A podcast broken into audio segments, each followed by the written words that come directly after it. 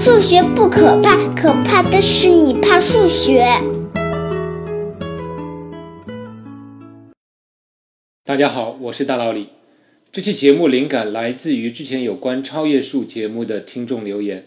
先说明一下，本期节目中会提到很多次的复数，如果未加说明，都是重复的复，而不是正负的负。复数就是实数和虚数的总称。之前有关超越数的节目播出后，有一位听众留言说：“那虚数也有超越数吧？”然后复数大部分就是超越复数了。我一想，还真有点道理。因为有些复数是代数方程的根，有些不是，所以自然的就把复数中分出一个代数复数和超越复数。但是那样区分有没有实用价值，就有待各位自己发掘了。另有一位听众留言说：“请大佬你聊一下高斯整数。”我一听这个话题，还与前面听众的留言有关。代数数有点像在实数里挖出的一个坑，这个坑比实数小，但比有理数大。而高斯整数就是数学家在复数集合里面挖出的一个坑，这个坑比复数小，但是比整数大，而且它是按照整数的挖法挖出来的。这集我们就来聊聊高斯整数。首先我们要考虑的一个问题是为什么要有高斯整数？各位要记住，数学家引入一个新的概念定义必然是有原因的，所以我们要问一下为什么要有高斯整数的引入？可以从一个质因数分解的问题开始考虑。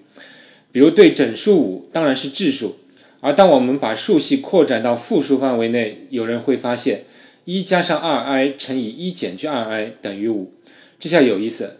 这个一加二 i 乘以一减二 i 算不算对五的因式分解呢？你可能会先问，考虑这样的问题有意义吗？但是数学里有很多东西一开始就是从一些貌似无意义的思考开始的。如果你一开始就觉得它无意义，那么你就错过了很多新的发现的可能。让我们先不管，我们先继续考虑这个因式分解。我们要解决的第一个问题就是在什么样的范围内分解。不确定范围的话，分解的过程是无止境的。所以我们需要在复数范围内找出类似于整数的东西。那整数有什么特性呢？我们第一感就能想到的是，整数加减另一个整数还是整数，整数乘以整数也是整数，但是整数除以整数就可能不是整数了。也许最后一个特性才是整数最重要的特性。正是因为整数除以整数不一定是整数，所以整数不够用了，才引入了分数。另外，减法本质上是加另一个数的相反数，所以减法的本质上还是一种加法。那么，根据以上整数的性质，我们就可以说，整数对加法和乘法是封闭的，但是对乘法的逆运算除法并不封闭。封闭的意思就是其结果仍然在原始的运算集合内。那么就请听众思考下，复数范围内怎么可以找出一个子集，使得其中的元素的加法和乘法仍然是封闭的，但是除法不封闭？相信你都不用过多思考，你马上能想到这样一个复数的子集，就是 a 加 bi 类型的数，其中 a 和 b 都是整数。如果你能想到这种数，那么恭喜你，你也发现了高斯整数。先别高兴太早，我们稍微分析一下高斯整数的性质。首先，a 加 bi 这种数，如果 a 和 b 都是整数，那么显然两个这种数相加或相乘，其结果还是能写成 a 加 bi 的形式。其中 a 和 b 仍然是整数，所以它对加法和乘法具有封闭性。对于除法，它就不一定封闭了。比如一加 i 除以二加 i 的结果就无法写成高斯整数的形式了，这一点请各位自行验证。那现在结果太好了，我们发现高斯整数对加法、乘法封闭，对除法不封闭，那么它就有成为一种整数的良好潜质，而且它还符合原先整数运算的一些性质，比如交换率、结合率、分配率等等，这都使它更像整数。但在我们考虑如何在这种整数范围内做质因数分解之前，我们还要做一些小小的规定。因为所有的高斯整数除以正负一、正负 i 都能除尽，所以我们把正负一、正负 i 既不算作质数，也不算作合数，这是很自然的。类似于在整数里，我们是不把一当做质数或者合数的。但还要注意，这样的规定有个小小的缺点是。看似两种不同的高斯整数分解结果，如果其中一个结果可以通过乘以若干个正负一和正负 i 转换为另一个，那么我们就认为这两种结果本质上是同一种，这一点是大家要注意的。那现在就可以考虑高斯整数中什么样的数算作质数。它的定义当然很简单，如果一个高斯整数的因子只有自身或者正负一、正负 i，则它就是高斯质数。那么如何判定一个高斯整数是否是高斯质数？这是一个很有意思的问题。比如我们可以考察一下通常的质数是不是高斯质数。你会发现二可以分解成一加 i 乘一减 i，但是三就感觉不能再分解了。而五又可以分解成一加二 i 乘以一减二 i。所以我们发现原先整数中的一些质数是高斯质数，而有些则不是。还好数学家已经帮我们找出了一个高斯质数的判定定理，分两种情况。如果高斯整数中的 a 或 b 有一个是零，即这个数是实数或者纯虚数时，当且仅当 a 或 b 是 4n 加3形式的质数，也就是除以4要余3，那么这个数就是高斯质数。比如7除以4余3，所以7或者 7i 都是高斯质数。但是5除以4余1，所以5或 5i 就不是高斯质数。如果 a、b 都不为零，则当且仅当 a 的平方加 b 的平方是质数时，a 加 bi 是高斯质数。以上这个判定定理的证明并不复杂，请各位自行查阅。而且它很好用，很方便我们在做质因数分解时判定是否分解到最小了。好了，高斯质数的定义和判定方法也有了。下一步可以考虑的第一个问题就是：唯一因子分解定理是否还成立呢？我们知道，在整数范围内，一个整数的质因数分解只有一种结果。这个结论叫整数的唯一因子分解定理，又叫算术基本定理，足见其重要性。高斯证明了高斯整数也是具有唯一因子分解定理的，这是一个很好的性质。稍后我们会看到，在其他一些整数类型中，唯一因子分解定理并不成立。那无论如何，我们都得到了一种新的整数，叫高斯整数。这是一个新大陆，很多整数中的命题和猜想几乎都可以平移到这块新大陆上来考察。比如，高斯整数里有勾股数组吗？就是让 a 平方加 b 平方等于 c 平方，其中的 a、b、c 都是高斯整数。结果当然是有的，比如负四加 i、四加八 i 和四加七 i 就构成一组高斯整数勾股数组。请你考虑一下，其中有没有参数化生成公式？接下来，你马上会想到费马大定理对高斯整数会如何呢？费马大定理是说，对 x n 次方加 y 的 n 次方等于 z 的 n 次方这样的方程，当 n 大于等于三时，方程无整数解。但有没有高斯整数范围内的解呢？目前的猜想是无解，但这个问题仍然是开放问题。有人悬赏五百美元给任何人能给出一个反例，想赚外快的朋友赶紧行动。还有一个类似的问题叫比尔猜想，它是说对这种类型的方程，a 的 x 方加 b 的 y 次方加 c 的 z 次方，如果三个指数 x、y、z 都大于二，如果这个方程有整数解，则 a、b、c 必有质数公因子，也就是 a、b、c 不互质。这个猜想在整数范围内非常困难，因为美国数学会 AMS 目前对此猜想的悬赏达到了一百万美元。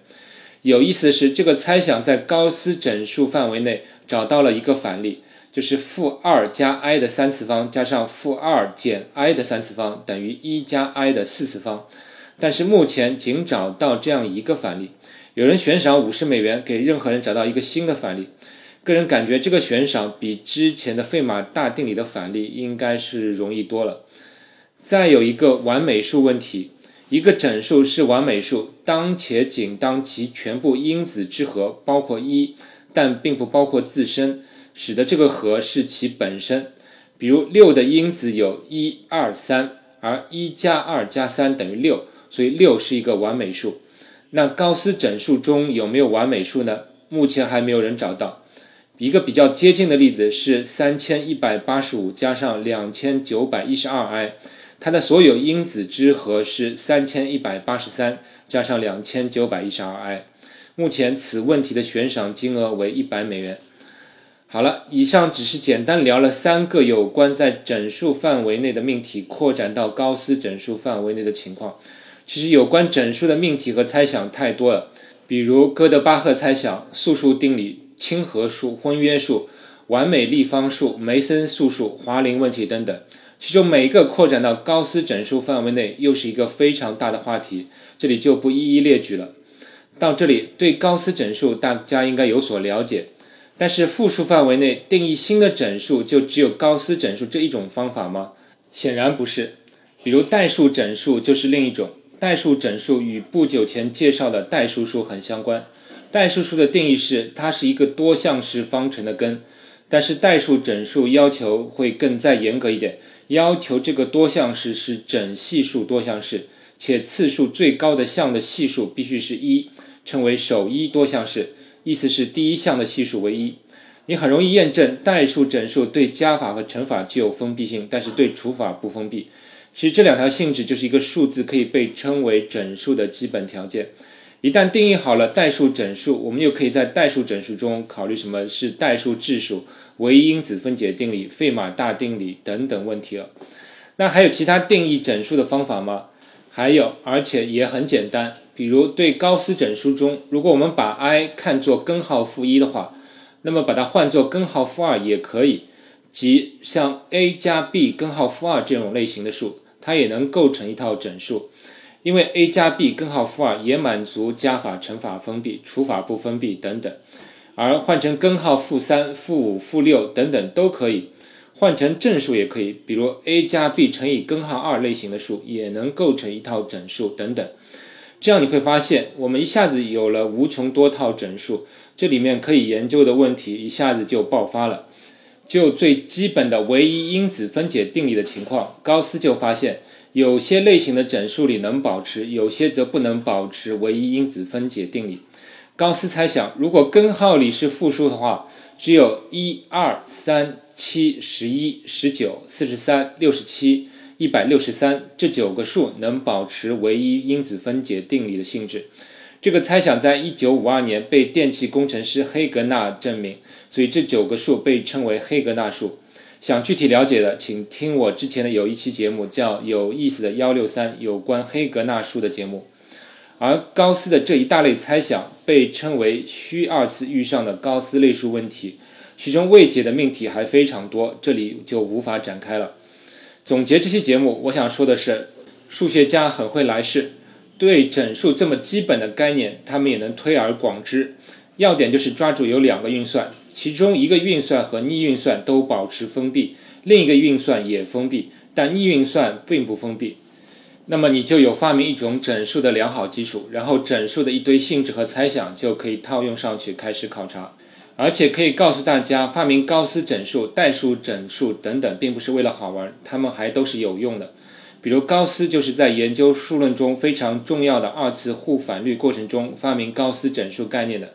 而后来人们又把各种整数的性质进一步抽象，总结出了环和域这些代数结构。这些以后等有机会再讲。最后给大家留一个思考题，我请大家考虑一下：从矩阵中能否定义矩阵整数？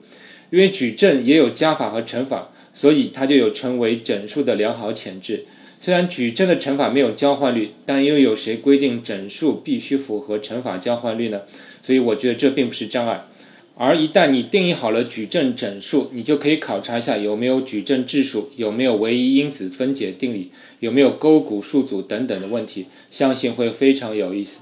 当然，你也可以完全不用矩阵，而用其他对象，只要有两种运算就是良好的开始。如果你有好的发现，我也很欢迎你把它发给我，分享你的成果。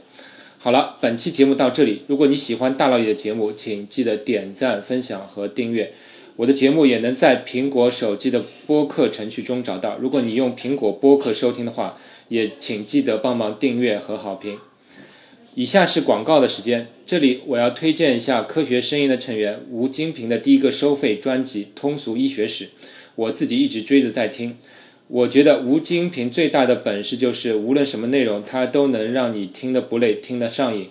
这次医学史专辑，我稍微剧透一下，比如其中提到了美国开国总统华盛顿是怎么被放血疗法放死的，还有早期医生动手术中的各种奇葩状况等等。幸好人类逐步从蒙昧中走出，逐渐让医学成为了一种科学。听这个专辑也许不能帮你升职加薪，也不会使你的学习成绩突飞猛进，但是听得开心又长知识，何乐而不为呢？请在喜马拉雅 APP 中搜索“通俗医学史”，你就可以找到这张专辑。好了，大脑里广告就到这里，让我们下期再见。科学声音。